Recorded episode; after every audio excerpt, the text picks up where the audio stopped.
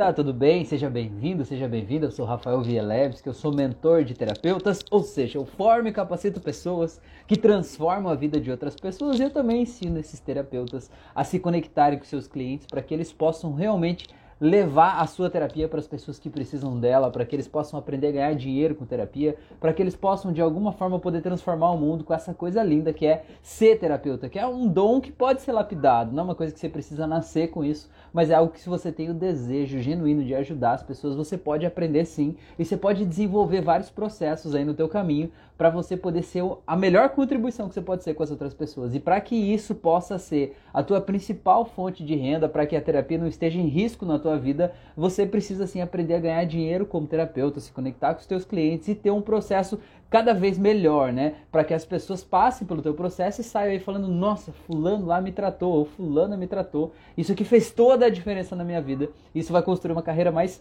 sólida, né? Mais forte para você. E é claro, você precisa desenvolver algumas outras habilidades aí para você conquistar clientes. Talvez habilidades de marketing digital, de comunicação, de vendas, de expressão. Tem um monte de outras coisas e eu tô aqui para te ajudar a encurtar, né? Encurtar o teu caminho nesse processo para que você possa realmente ser a tua melhor versão e ser a maior contribuição para o mundo aí através do teu processo terapêutico. E hoje eu quero falar, então, para vocês que estão aqui, como que a gente vai tratar ansiedade, né? O que, que todo terapeuta precisa saber para poder. Não, desculpa, não é ansiedade.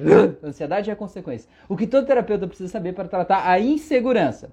E a insegurança, sim, vai gerar ansiedade. Então, por tabela, a gente já vai tratar, né, a ansiedade também, mas o tema de hoje é insegurança. Eu fiz uma caixinha de pergunta no Instagram hoje e algumas pessoas responderam lá e pediram para a gente falar de insegurança. Então, insegurança é o tema de hoje. Seja bem-vindo, seja bem-vinda. Faz uma tigelinha de pipoca aí, né? Faz um chimarrão traz aí pra gente trocar uma ideia e aprender junto aqui, tá bom? Você tá participando aqui, se você já é terapeuta, me conta aí como é que você trata a insegurança, o que, que você leva em conta na hora de tratar alguém que tá passando por insegurança, ou como é que você percebe, né? que a pessoa é insegura, que talvez a insegurança que é o problema que aquela pessoa está passando. Então vai me contando aí, ou se você mesmo já se sentiu ou ainda se sente inseguro diante da vida, achando que você não é bom o suficiente, achando que você precisa aprender mais e mais e mais e não interessa o quanto você aprende, você sempre está achando que você precisa mais e mais. Então compartilha aqui com a gente. Essa live aqui é para você. A gente vai falar então sobre como tratar a insegurança hoje, beleza? Então já vamos começar do começo aqui sem enrolação, certo? Então, a primeira coisa que você precisa entender é que a insegurança ela não é de hoje, a insegurança ela vem do passado, certo? Você pegar uma pessoa que se sente insegura, certo? Como é que você vai perceber? Vamos começar do começo. Como é que você vai perceber que uma pessoa é insegura? Geralmente, o próprio corpo da pessoa mostra isso. A pessoa fica com os ombros para frente. Olha, até o meu microfone foi embora.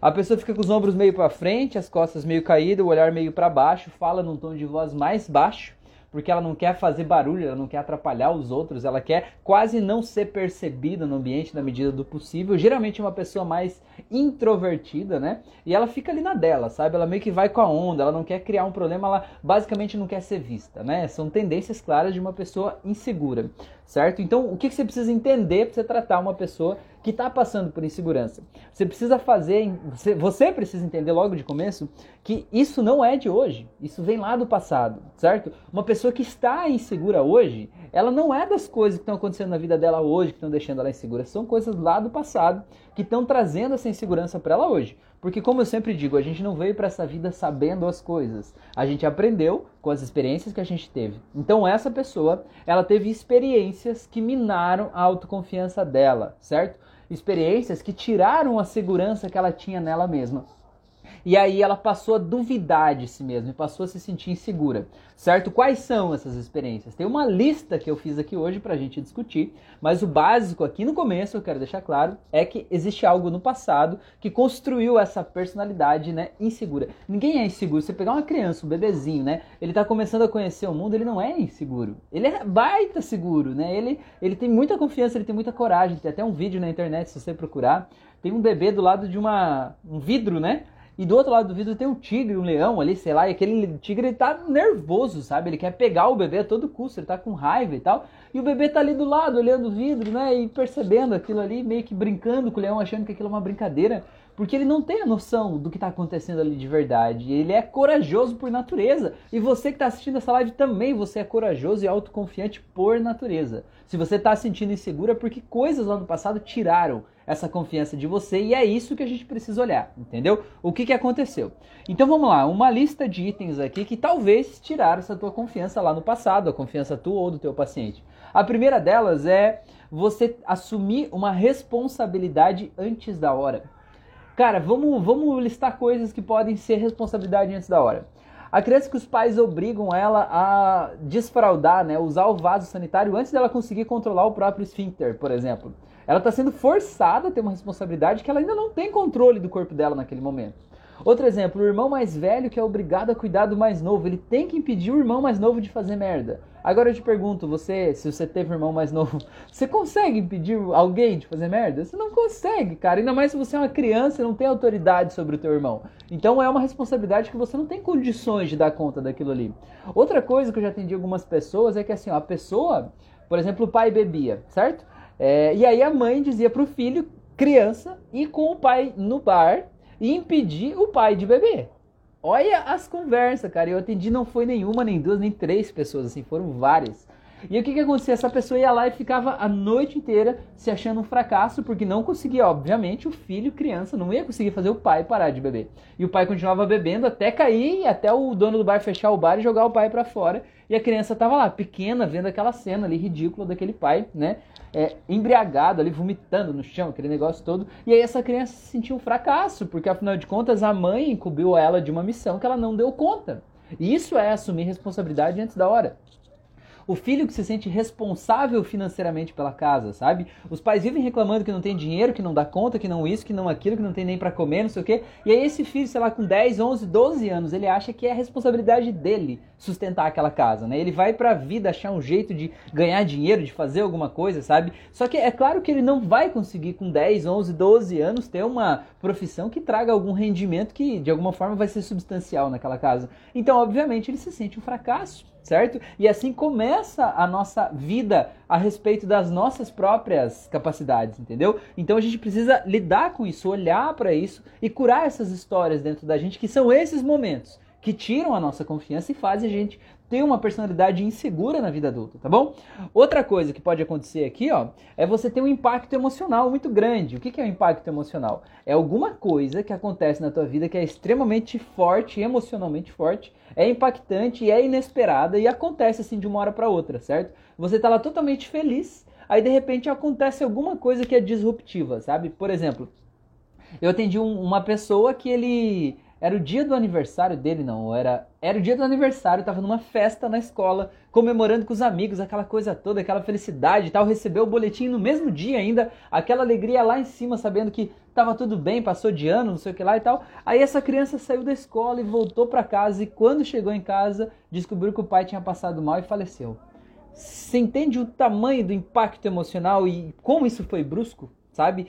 Tudo que acontece que é brusco demais, momentâneo demais, rápido demais, fica marcado dentro da gente, sabe? Então, essa criança, além de se sentir segura, ela passou a se sentir culpada, porque afinal de contas ela estava comemorando uma coisa que não devia estar tá comemorando na cabeça dela, né? Ela sentia que como se ela estivesse desrespeitando a memória do pai, quando ela estava comemorando na escola, sendo que ela não sabia que aquilo tinha acontecido, tá? Outra coisa que faz a gente se sentir inseguro, usando esse exemplo aí, né, do falecimento de um dos pais, é assim, ó, quando o filho ele olha para os pais e ele cria uma polaridade, sabe? Cria assim, existe a mamãe, por exemplo, que é um anjo no céu, é um doce de pessoa, e existe o pai que é um vilão, um monstro, o diabo encarnado. Ou o contrário também, meu pai é um anjo doce, maravilhoso, né? É, abençoado, santificado, e a minha mãe é o demônio encarnado que atrapalha a vida de todo mundo e tal, que só tá ali para atrapalhar. O que, que acontece quando a criança olha e cria essa polaridade? Ela olha para esses dois e ela diz assim, cara, eu não quero ser como minha mãe ou como meu pai. Ela quer ser o lado bom, né? O lado prazeroso, o lado, o lado amoroso, o lado acolhedor, né? Todo mundo quer isso, é humano, certo? E aí o que que acontece? É como se renegasse aquele outro lado. Digamos, se o pai é o vilão, né? Eu não quero ser como meu pai, eu quero ser como minha mãe. Por quê? Porque a minha mãe me protege, a minha mãe cuida de mim, a minha mãe me dá carinho, a minha mãe me coloca na cama para dormir, a minha mãe, enfim, é amorosa, tudo mais tal. Aí o que que acontece na vida de muita gente que eu atendi? O tempo passa E essa pessoa aprende que aquela mãe, por exemplo, é a, a, a guardiã, a salvadora, a protetora, a figura da heroína que está ali para me defender do vilão, que é o meu pai, por exemplo. E aí acontece o que? Essa mãe, por algum motivo, ela morre, sabe? É, o que, que acontece com essa pessoa, às vezes, quando é uma criança ainda? Essa pessoa se sente absolutamente insegura e desprotegida e vulnerável. Porque ela sentia que quem protegia ela era aquela mãe. Agora aquela mãe não está mais lá. Então é como se ela tivesse agora sem a armadura. Entende? Então isso traz um quê de insegurança. Então nesse caso a gente precisa lá tratar o luto dessa mãe, trazer esse sentimento de segurança de novo e tal. Enfim, é isso, tá? Bora lá, vamos para outro ponto aqui. Outro ponto é o que faz você sentir inseguro é a repetição. Às vezes você não teve nenhum impacto emocional muito grande na tua vida que fez você se sentir inseguro, pequeno, ou enfim. É, mas coisas que se repetiam, sabe? É, por exemplo, os teus pais diziam que você não era bom o suficiente. Quando você ia lá e tirava 9 na escola, eles diziam assim: ah, mas é que 9 não é 10, sabe? Tipo, você não, não é bom o suficiente, você não se esforçou o suficiente. E aí não tem um, uma cena específica na tua história de vida que é impactante, que fez isso tirar a confiança de você. Mas tem centenas de pequenas cenas que ficam repetindo aquela mesma frase: você não pode, você não consegue, você é, é, frágil, você é muito delicado, você é muito doente, você precisa de ajuda, você tem que ter alguém que pegue na tua mão, sabe? Tudo isso de coisa que fica se repetindo, repetindo, repetidas vezes pelos pais, pelos professores, amigos, irmãos, tios, enfim. Isso tudo vai criando uma verdade dentro da gente, né? Uma identidade sobre quem eu sou. E essa identidade pode ser moldada, como eu sou uma pessoa insegura, eu sou uma pessoa frágil, eu preciso de alguém que me proteja, tá bom? Outro item que acontece muito é você teve uma cena lá no passado em que você se sentiu humilhado, certo? É, você pode ser na escola, geralmente o, o, as cenas mais clássicas de humilhação é na escola, porque você está ali iniciando o teu processo de socialização quando você sai daquele ambiente seguro, que deveria ser pelo menos né, um ambiente familiar, e você vai para a escola com outras pessoas e às vezes ali naquele momento você é humilhado publicamente porque você fala diferente, porque você entendeu o conteúdo de um jeito errado, você falou uma palavra de um jeito estranho para as outras pessoas, você não entendeu alguma coisa ali, né? É, e aí você é ridicularizado publicamente. Ou às vezes você sofre bullying na escola, né? Por alguma coisa que aconteceu, e aí você acha que você não é bom o suficiente, ou você sofre bullying por causa de uma característica física do teu corpo, como ah, a tua orelha é muito grande, você é muito gordo, o teu nariz é muito grande, sei lá. E esse tipo de coisa faz você sentir inseguro sobre a sua aparência e sobre você mesmo. E esse sentimento de insegurança muitas vezes você acaba levando para a vida. E você acaba transferindo ele para outras áreas da tua vida também, não só para aquela área específica, né? Porque quando a gente tem uma crença sobre a nossa própria identidade pessoal, né, sobre a nossa própria segurança com o nosso próprio corpo, essa crença ela acaba invalidando muitas das outras nossas vitórias que a gente tem na vida. Então a gente precisa olhar para isso com carinho, tá bom? Outra coisa que acontece muito que traz insegurança pra gente é a comparação. A comparação, sabe? Tipo assim, sabe você tem um irmão mais velho? Aí eles olham para você e dizem assim: Poxa, olha só, você tinha que ser igual ao teu irmão. Olha lá o teu irmão, como teu irmão é mais inteligente. Olha como ele faz tudo certinho. E tá subentendido que você não faz, né? Olha como ele é organizado. Olha como ele arruma as coisas. Olha como ele faz isso, tal. Olha como ele tira boas notas. E aí você nessa comparação, quem que você é? Você é o outro né? Ele é o anjo maravilhoso encarnado que tem toda a sapiência e você é o, o, resto, né? Você é o oposto disso. E muitos filhos eles acabam ficando revoltados e acabam tirando notas baixas na escola justamente porque eles estão cansados de tentar lutar contra isso, tentar provar para os pais que eles são bons o suficiente. E aí eles sentem que eles nunca vão conseguir provar isso para os pais e eles desistem, sabe? E dizem, você quer saber do que mais? Se você acha que eu sou um vagabundo, então tá tudo bem. Então vou, vou ser o que você quer. É mais ou menos isso o sentimento, né, que acaba ficando dentro. Então a gente precisa cuidar muito com comparação, sabe? Com filhos, com irmãos. Olha tua prima lá, como ela tá bonitinha, olha como ela emagreceu, olha como ela não sei o que lá. Cara, não interessa o que o outro fez. Se o outro fez e foi bom para ele, ótimo. Agora você é você, cada pessoa é uma pessoa. A gente não tem que usar o outro como referência para alguém fazer uma coisa. As pessoas, as crianças têm que fazer o que é certo porque é certo. Elas precisam ter essa noção, né, do que do que é o bom, o que é o mal, o que é o certo, o que é o errado, não porque o outro fez, mas porque ela, para que ela entenda qual é a consequência de não fazer o certo, né? Qual é a, a punição que ela vai ter de repente de fazer aquilo errado, porque Quando a gente não aprende isso em casa, a gente vai ter que aprender com a vida. A gente vai ter que aprender com as outras pessoas lá fora. E, cara, o mundo sempre vai ser muito mais cruel com o teu filho do que você pode ser. Então, não super proteja demais, assim, porque senão isso pode gerar um grande problema. E não fica tentando fazer essa comparação aí, porque pode ser um outro problema maior ainda, tá bom? Outra coisa que traz insegurança é a frustração. A frustração é o quê? Você sentir. O que é a frustração? Vamos destrinchar isso. A frustração é você esperar algo e a pessoa não fazer aquilo que você espera. Isso é a frustração. Você criou uma expectativa de que alguém fizesse alguma coisa para você e essa pessoa não fez, certo? Vamos dar um exemplo, uma prova. Você foi lá e estudou, estudou, estudou todo o conteúdo. Você passou duas semanas inteiras estudando, você só estudava aquilo 24 horas por dia. Foi lá e fez a prova e tirou uma nota baixa. Você vai ficar frustrado. Por quê? Porque você tinha uma expectativa de tirar uma nota boa, já que você estudou tanto. E aí você se sente frustrado. Você quer passar no vestibular, por exemplo, você vai lá, estuda, estuda, estuda, dedica o teu tempo, a tua vida, a tua força, e aí de repente você não passa, você vai ficar frustrado, certo? Você entra num relacionamento, e aquela outra pessoa diz que vocês são um, uma alma gêmea, né? São o amor um da vida do outro, vocês vão ficar juntos para sempre. E de repente você descobre numa conversa de WhatsApp que aquela pessoa tem um outro relacionamento fora do relacionamento de vocês. É óbvio que você vai ficar frustrado porque você esperava que aquela pessoa fosse leal com você do mesmo jeito que você estava sendo com ela. Então, a frustração, a quebra de expectativa é uma coisa que gera muita insegurança na gente, né? A traição é um exemplo clássico disso, né? Porque quando muita gente que eu atendi, a pessoa foi traída e ela guardou dentro dela o sentimento de que a culpa era dela certo? Eu fui traída, não, mas é porque eu não fui uma boa esposa, ou porque eu não fui um bom marido, porque eu não soube dar atenção, carinho, amor. Cara, você foi traído, não é necessariamente a culpa tua, né? Tem, tem os extremos. Uma coisa é eu assumir a culpa de tudo, e outra coisa é não assumir a culpa de nada. Nenhum dos dois é bom, né? Agora, se a pessoa te traiu, a culpa não é só tua, pelo menos, né? Vamos, vamos é, colocar as coisas em pratos limpos. A gente precisa ter clareza disso, pra gente não carregar um peso desnecessário aí, certo? Porque a culpa é uma coisa muito pegajosa, grudenta. A culpa é uma coisa que fica grudada na gente e que traz muita insegurança, sim. Porque quando a gente se sente culpado de uma coisa no passado, eu sinto que é como se eu não fosse bom o suficiente, sabe? Como se eu deixasse, digamos assim, eu desci um nível na escala da evolução humana. Agora eu sou um ser humano sujo, né? Porque eu estou culpado. E essa culpa precisa ser limpa mesmo, assim, para a culpa não trazer mais problemas pra gente, tá bom? É, e a última coisa que eu coloquei dessa lista aqui, que lá do passado que gerou insegurança, é você seguinte, você de alguma forma na tua relação com as pessoas, você achar que só vale o que você faz você não vê o teu valor pessoal, sabe? Você não vê quem é você de verdade. E você acha que o único valor que você tem para as pessoas é o que você faz para essas pessoas, certo?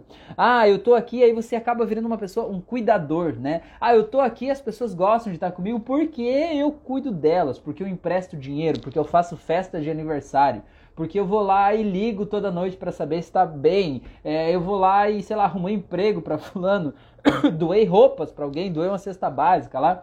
Cara, tudo isso é muito bom você fazer. Mas quando você pensa desse jeito, você está comprando o carinho das pessoas, você está comprando a atenção das pessoas, certo? Você tem que fazer essas coisas, mas porque você sente no teu coração que é o certo, não porque você está querendo que as pessoas olhem para você. Porque o que acontece?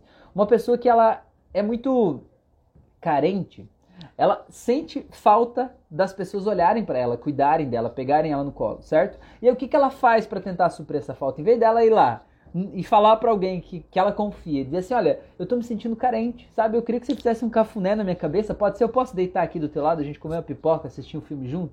A gente não sabe fazer isso, a gente acha que a pessoa vai é, interpretar errado, vai achar que eu sou fraco, sei lá, aí o que, que eu faço? Eu vou lá e dou mais presentes, atenção, carinho para as outras pessoas, na expectativa vã de que quanto mais eu der, mais as pessoas vão retribuir para mim, certo? Quanto mais eu der, mais eu fizer por elas, elas vão fazer pelo menos o mínimo para mim, certo? E aí, o que que acontece? Quanto mais eu faço, menos as pessoas devolvem coisas para mim, porque eu crio uma personalidade do doador. Eu sou a pessoa que está sempre doando. Ninguém imagina que o doador também precisa receber, entendeu? Então você está doando é porque parece que você está transbordando, né? E aí as pessoas não te dão carinho de volta. E quando você não recebe o carinho e a atenção que você queria, o que, que você faz? Você para de fazer isso pelas pessoas? Não, você vai lá e faz mais pelas pessoas. Você dobra a atenção, dobra o cuidado, você chega a ser assim sufocante talvez até de querer dar para as pessoas uma coisa que às vezes nem elas querem que você esteja lá naquele momento. Por quê? Porque você quer se fazer presente na vida das pessoas. E quanto mais você se esforça para estar tá lá, menos as pessoas se esforçam para estar tá na tua vida. Então isso é um ponto importante. E mais um ponto que é legal você olhar também, que gera insegurança nas pessoas, é a pessoa ter convivido com uma pessoa narcisista. Pode ser um pai, uma mãe, um irmão, alguém, um companheiro, sabe? O narcisista é o seguinte: o narcisista ele sempre está se comparando com você e sempre está deixando claro que ele é melhor do que você ele é mais bonito que você, ele é mais inteligente que você. Se for um relacionamento amoroso, se você sair do relacionamento, você nunca mais vai ter uma pessoa tão boa como ele na tua vida, né? Se for a tua mãe, é, fica aquelas coisas de se você não respeitar, se você não me levar a sério, você vai ter uma vida de fracasso, nada vai dar certo é, na tua vida, aquela, aquela treta toda lá, sabe? E aí você vai carregando isso como se fosse uma verdade, porque, cara, os pais são autoridade na nossa vida. A gente gostando ou não, eles acabam sendo autoridade. E o que eles falam, a gente precisa olhar para isso com carinho, não é fazer de conta que não viu. E não é também aceitar tudo como verdade, mas é a gente olhar para isso de forma adulta, sabe? E ver o impacto que isso causou e lidar com esse impacto dentro da gente. Porque fazer de conta que não existiu não faz desaparecer. É muito importante olhar para isso. A Paty falou: Eu era assim antes de entender meus traumas. Que legal, Paty, que bom. Agora o próximo passo, Paty, é você fazer o seguinte: agora você resolver esses traumas aí, pra você não chamar de meus traumas, mulher.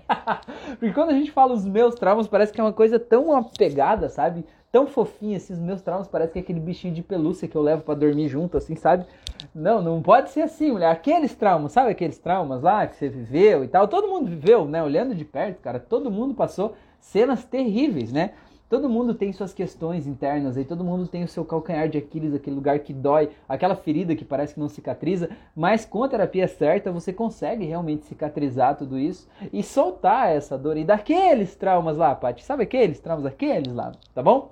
É, vamos lá, outra coisa que eu quero falar para vocês aqui, eu falei do passado, certo? Uma pessoa insegura é uma pessoa que tem essas coisas que aconteceram no passado dela de alguma forma. Não todas elas, ou talvez até todas elas, né? Outra coisa que pode acontecer no passado também é abuso sexual, por exemplo, que é um trauma também, né? Que faz a pessoa é, invalidar a própria identidade, se sentir culpada, suja, enfim, tá? É, agora vamos falar um pouco sobre o futuro. O que, que acontece com uma pessoa que está insegura? Ela teve um passado que gerou essas coisas e faz ela se comportar desse jeito diante da vida. E o que, que acontece no futuro dessa pessoa, já que ela está se sentindo insegura? A primeira coisa é a pessoa sentir ansiedade. Porque a ansiedade é a resposta natural do meu corpo ao medo, certo? Eu tô com medo de que algo ruim aconteça. E aí eu passo a gerar ansiedade dentro de mim, que é o jeito do meu corpo operar em uma frequência mais elevada, mais cheia de energia, para eu me preparar, para eu me antecipar a todas essas coisas ruins aí que podem acontecer é, e eu ser proativo no sentido de tentar evitar essas coisas de acontecer na minha vida, certo? O que, que a ansiedade, o que, que a insegurança tem a ver com isso? Tem a ver que quando eu passei por essas coisas no passado, eu passo a duvidar do meu próprio valor. Eu acho que eu não sou bom o suficiente. E quando eu acho que eu não sou bom o suficiente, eu tenho medo no futuro. Eu olho para o futuro e tenho certeza que coisas ruins vão acontecer. Certo? Eu olho para o futuro e eu vejo, cara, com certeza alguém vai me trair, com certeza é, coisas ruins vão acontecer, entendeu? Você tem medo de ser traído, né? Ser traído no casamento, ser traído pelos sócios, ser traído por colegas de trabalho, que alguém vai puxar teu tapete, porque você acha que você não é bom o suficiente, que você não tem força o suficiente para lidar com isso ali, né? Que você está desprotegido. É, outra coisa que acontece, caso você sendo inseguro tenha conseguido uma boa ascensão social ou de carreira, ganhe um bom salário, tenha uma empresa, né? De alguma forma esteja vivendo uma vida legal, Aí o que, que acontece? Aí você cria dentro de você o que a gente chama de síndrome do impostor. É eu achar que eu não mereço isso tudo que eu estou vivendo aqui. Eu achar que isso tudo é bom demais para mim, que o meu parceiro, a minha parceira é bom demais para mim, que ter esse trabalho, esse salário é alto demais para o que eu faço aqui, que as pessoas uma hora vão perceber que eu sou uma fraude e que eu de alguma forma é, é, é tenho que evitar isso de acontecer, entendeu? Então, cara, isso é muito interessante olhar para essa questão da síndrome do impostor, porque ela está totalmente ligada à insegurança. As outras pessoas viram o teu valor e é por isso que você subiu na tua carreira e profissionalmente. Mas você ainda não está vendo o teu valor. Outra coisa que acontece para ver uma pessoa insegura, ela não sabe aceitar elogio. Quando as pessoas criticam ela, ela aceita aquela crítica, ela pega para ela e diz: "Pô, isso é verdade, dói aqui dentro". Agora, quando as pessoas elogiam, ela vira pro lado e diz: Não, não, não é nada, eu só fiz o meu trabalho. Não, você que tá achando que é isso. Não, tem muita gente muito melhor do que eu, né? São características clássicas aí de um, de um inseguro, né? A Ilza tá aí, boa noite a todos. O Denis tá aí também, boa noite, Denis. Boa noite, Ilza. Sejam bem-vindos aí. A Paty falou, sim, é péssimo esse sentimento de síndrome do impostor, viu? A Paty já conectou aí. É isso aí, Paty. É bom a gente olhar para isso, né? Porque, cara, se você tem a vida que você leva hoje é porque você merece essa vida. Você construiu, ninguém te deu essa vida de graça, né? Não foi assim, você tava em casa lá deitado na tua cama, né? Deitado na rede, tomando água de coco. Aí passou alguém na rua e disse assim: Paty, eu acho que você, eu vou contratar você para ganhar o salário tal, para ter a família X e para viver essa vida legal aqui, né? Não é assim na vida real. Na vida real a gente precisa trabalhar, conquistar, crescer pra gente chegar lá, né? Então, se você tem um resultado legal na tua vida, é porque você merece. Você soube criar, batalhar e construir, e você merece isso, tá bom? Outra coisa que acontece e vai acontecer, né, com uma pessoa insegura é a autossabotagem. Ela vai começar a sabotar os seus próprios processos.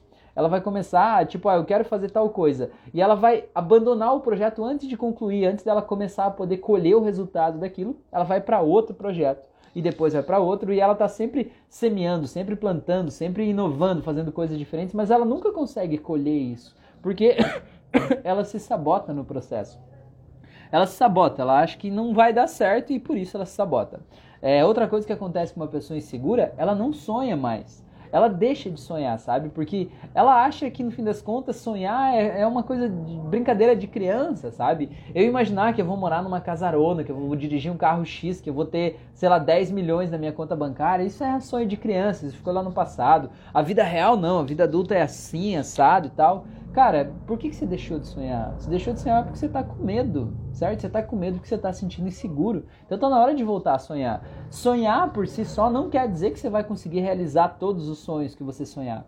Mas, se você não sonhar, com certeza você não vai realizar nada. Você vai viver uma vida apagada, automática, assim, sabe? Aquela vida meio sem graça, assim, entendeu? Então, cara, sonhar é o pré-requisito para você conseguir uma vida de excelência. Não tem outro jeito, tá bom?